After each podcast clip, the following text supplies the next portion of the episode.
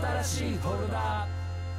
ということで、えー新しいフォルダ感想戦でございます、えー今日は朝だけ、朝だけ、えー見てまいりまして、はい。えーもうで見立てほやほやの、はい、えーリコメンドでしたけど、はい、もう決まりましたね来週は。はい、決まりました。この間、ちょっと今宿題をね、あの本編とこの感想戦の間にちょっと話しましたけど、宿題決まりました。決まりました。あっけなく、あっけなく。あっけなく、あのもうなんだちょっとあの何トレーラー映像っていうんですかね、うんうん。それでもう決まってしまったっていうね、やっぱり引きが強い。強い。ミリー・ボビー・ブラウン。は、うねストレンジャー・シングスのかわいい。彼女主演のエノーラ・ホームズの事件簿、うんはい。えー宿題にしたいと思います、うんうん。まああのコンパクトです。2時間もうぴったりぐらいうん。で見れますし、あのまあ明快な、割ともうなんか単純明快なストーリーですし、何せこのミリー・ボビー・ブラが可愛いっていうね。これだけで見てられる。またストレンジャーシングスを見てたらなおさらなわけでしょなおさらです。もうもうん。う僕らの L がはいはい、うん。帰ってきました、うん。はい。シーズン4がねまだね、はい。配信されてないストレンジャーシングス、うん。その4が始まる前に大丈夫なのかとこんなにあの成長してきますよね。それはもちろんね。そんな大きなどうもまあね見てないからわかんないけど、ね。やっぱそう何歳ぐらいの設定なんですか？ええ高校生の設定。そうなんだ、は高校生の設定でございます。おーそうか。はい。もう高校生か。16歳ですね。うん。はい。なんかちょっとトレーラー見る限り活発でおてんばそうなそうですね。うんいいですちょねっとあの L な L の感じでも L もあれサードシーズンはちょっとなんかねあの恋に芽生えて芽生えちゃったからね。なんか密室でイチャイチャしてたもんね。そうですね。いやだからまあそういう、まあ、L の違いも含、うん。L の違いというかミリーちゃんの違いも含めて非常にいいですよ。はい。なんか本当若い頃のナタリー・ポートマン感がすごいね。あ似てんのよミノラ・ライダーもなんかちょっと、うん。あの若かりし頃うんみたいな、ああいうこうちょっとボーイッシュなうん。女子には結構弱いタイプの,、うんうん。はい、あの青春を過ごしてきたんで。いやーボーイッシュな女子には弱い。弱い。弱い。ない。うん。もう古くからもう広末涼子ぐらいからうん。ずっとずっと弱いんですよ弱い。うん。俺はあのーあれですよ。はい。えっと足立満先生の「みゆきだとどっち派?」とかうんはいはいはい「タはッチだと誰派?」とか、いはいはい。もうそれそれですわ。気まぐれオレンジロードの方亡くなってしまいましたね。あそうですね。松本泉さんね非常にショックですけど僕は鮎川まどか派ですっていうならば。えっとショートカット。じゃない方。じゃない方。光ですね。そうひかるちゃん、はい。じゃない方だ。まどかですよ俺は。あの時は。あの頃はなそれはまたなんかちょっと意外な。いやまどかいいわ。いやまあとかいいんだけど、うんなんかほらもうショート機体のショートカッターなんだけけどねちょっとね違うんだ あの頃のひかるちゃんには俺はそうグッとこなかったね。そうそうなんですよ。ただ今はミリちゃん首ったけな感じもやめない。ミリちゃんショートカットなんですか？あいやショートカットじゃないです。ボーイッシュ。ボーイッシュ。あねスリーシングス出てきたけどベリーベリーショートでしたけどね。そうあ坊主ね。ゴリンガリンみたいなスキンみたいな感じで。したけどそうそういう感じでしたけど、うん。うんで実験体みたいなね、うん。感じで。まあね懐かしい話かもしれないけどね、あのザッキーにおいてね。昔 実験体だったでしょだって。学校高学歴の実験あ実験実験俺のかつての闇歴史の話またこれ長くなりますよそうそこは置いといて。黒歴史のね。ね。そうそうそう。とりあえずいいじゃんいいよってことで、宿題はまあそれに決まりましたけど、まあ今日は朝だけ見てきて。っていうかね俺ね最近すごいのよ。あのーこれちょっとねあのお酒控えてるちょっと時期っていうのもある、うん。あってなぜか結構いろいろ時間ができるのか、うん。結構映画を見てるんです。ほでさっき、ま、あのちょっと悩んだようにオリエント急行ももちろんあのまあ地上波で放送したのを録画してで劇場でも見たやつですけど、まあ、もう一回見てみようとか結構いろいろ見てて結構ねオリエント急行なんかすごくいい良くて、うん。あこれ超いいやこういうミステリーが見たい、でそうだ見ようと思ってたエノーラ・ホームズだと思ってエノーラ・ホームズも見たしねあのミッドサマーを忘れたいがために見たけどねで結構いろいろ見てるなと思って、あの「ゴゴロー」みたいなのもね撮ってたりとかして、結構見ちゃうで見た中でさっきベストキットやってたんですよジャッキー・チェーン。ジャッキー・チェーンの方のベストキット。なるほど。ね、昔僕らのね、うん。オリジナルも見た世代だから、うん。あれですけど、あのージャッキー・チェーンがそのウィル・スミスの息子に教える系です、はいウィル・スミスの息子もウィル・スミス感ちょっと出てきてるね。あそう。まあそれは置いとこう。それは置いといて。そうだちょっとこう。あれあれ見てないじゃん。見てない見てない。ベストキット見てない。見てない悔しいんだよこれ。誰もういよいよ DVD 借りるしか検証がな方法がないなと思うんだけど、うんうん。たまたま「ゴゴロー」でやったやつ見てさ、うん。エンディングが違うのよ。え？エンディングがまあいわゆる同じおなじみのベストキットっていうまあストーリーとしては、あのーいじめられっ子の少年が、その空手を習ってでいじめっ子たち復讐リベンジを果たすみたいなシンプルな話じゃないですか。そこはまあコッショ変わってないんですけどまあ、えー、と今回の場合はアメリカ人の男の子がちょっと仕事の関係上あ仕事がおかあの、まあ、お父さんはもういなくてあ母子家庭のお母さんがちょっとと一緒に中国に渡る、うん。で中国のね転校した先で、えー、とちょっと、あのー同い年ぐらいのやつらにやられちゃういじめられちゃう。そして向こうはカンフーを習ってると。で自分が、あのー下宿してるというかあの住んでいるあのマンションの管理人がジャッキー・チェーンっていうねえでクンフーの達人で。あじゃあ空手じゃないんだ。クンフーです。ああなるほど。そうです。もうその時点でちょっともう違う。んです。クンうフーキットです。んうん。本当もうじゃあこここここれはないそれはあります。あこれあるの？あります。あるの？こそれはあるんですそれが重要なところですから。れ ラストシーンのね。ラストの重要なところで。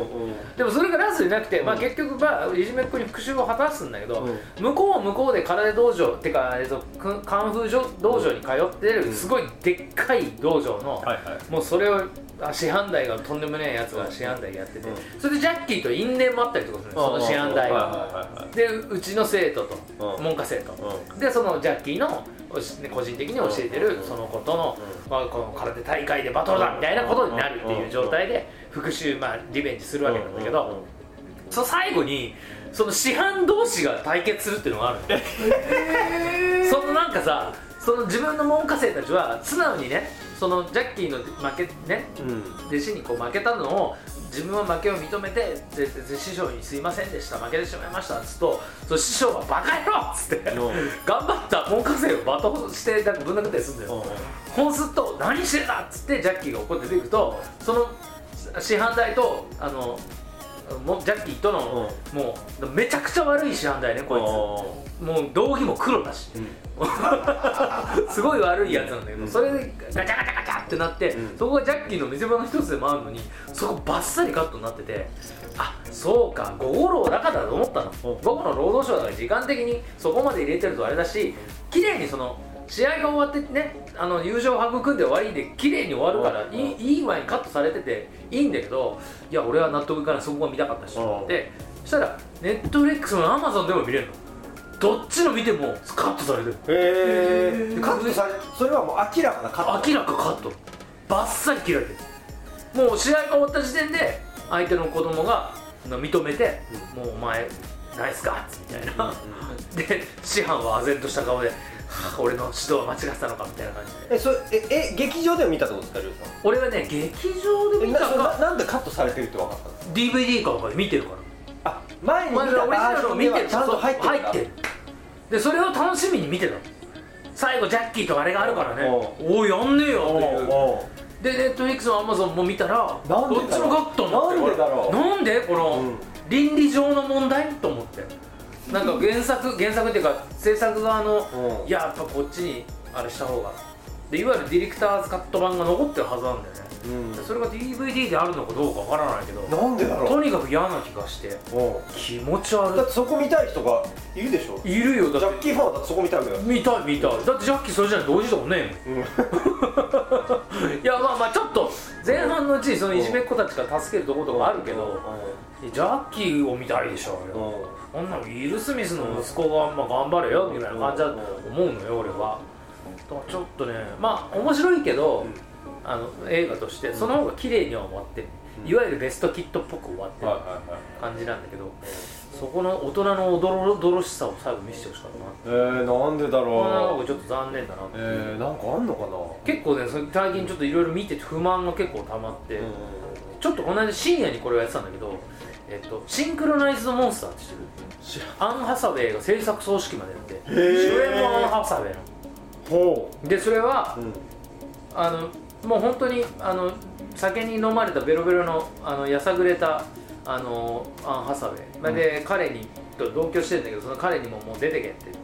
で振られて田舎に帰ってくる。田舎に帰ってくると田舎では都会に出てったスター記者みたいなあの女の子だったから、だからすごいこの町から出たみたいな感じでうん。たまたま帰ってきてんのよみたいなこと言うんだけどまあもう全然違う、本当に帰ってきちゃうで飲み屋を経営してるあのその同級生のこのところでバイトをし始めるんだけどでなんかある時にこうまあ冒頭で出てくるんだけどいきなりソウルに大怪獣が現れる。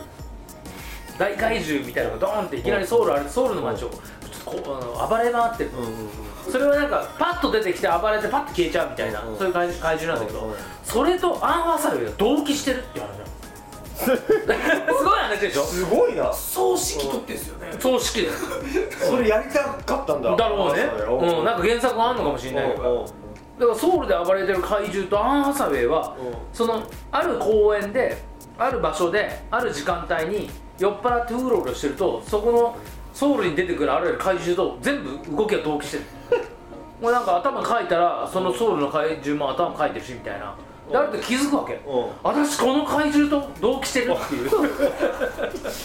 もう面白そうでしょ？面白このかんこの感じで。もう今すごい面白い。この感じで面白いんだけど、もう最後に言うと「なんじゃこれ!」っていう。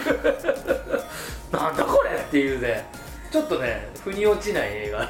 あそう面白い。すそそこまで面白かった。なんかそこまで面白いのそこまでどうなんだろうっていうワクワクなんだけど、はいはいはいなんかもう最後もう全部はあみたいな。シーズボミ？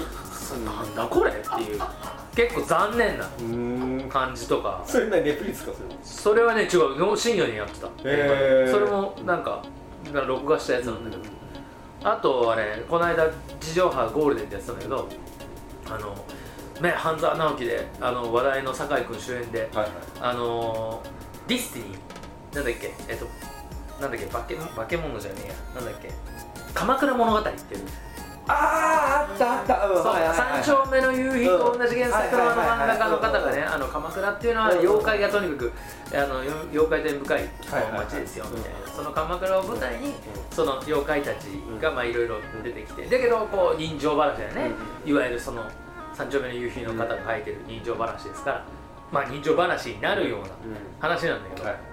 あの堺雅人と主演をして、そして赤畑充希がヒロイン役、でもねなんえ？っていう。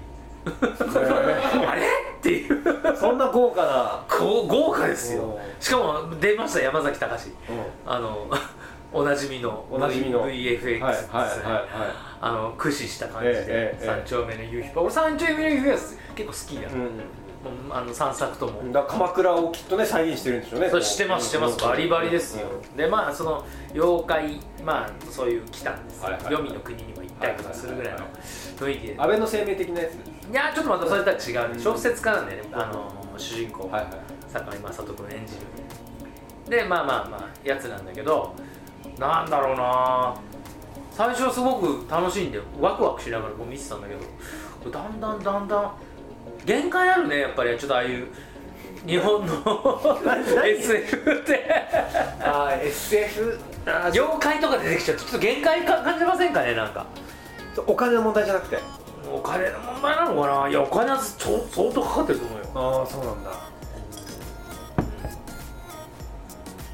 いやわかんない。面白いところももちろんあるし、うんうん。それはもうあのモンスターあシンクロナイズドモンスターもうん面白いところももちろんあるんだけどね、うん。なんかこうだから腑に落ちないいやだから日本にはねそれ聞いて、日本のその秘伝ものいわゆるその妖怪とかはい出てくるようなものって映画映画映像作品で、かつうおーグッとくるような作品あったかなっていうのをパーッと思い出そうとしたんだけど確かに。なかった？あの名前が出てこない。あの裏裏高野さんとか出てくるあの陰陽草か陰陽草かみたいなのやってるえー社会人ってこうやって絶対アアシュラじゃなくて陰陽師じゃなくて？陰陽師ではなく？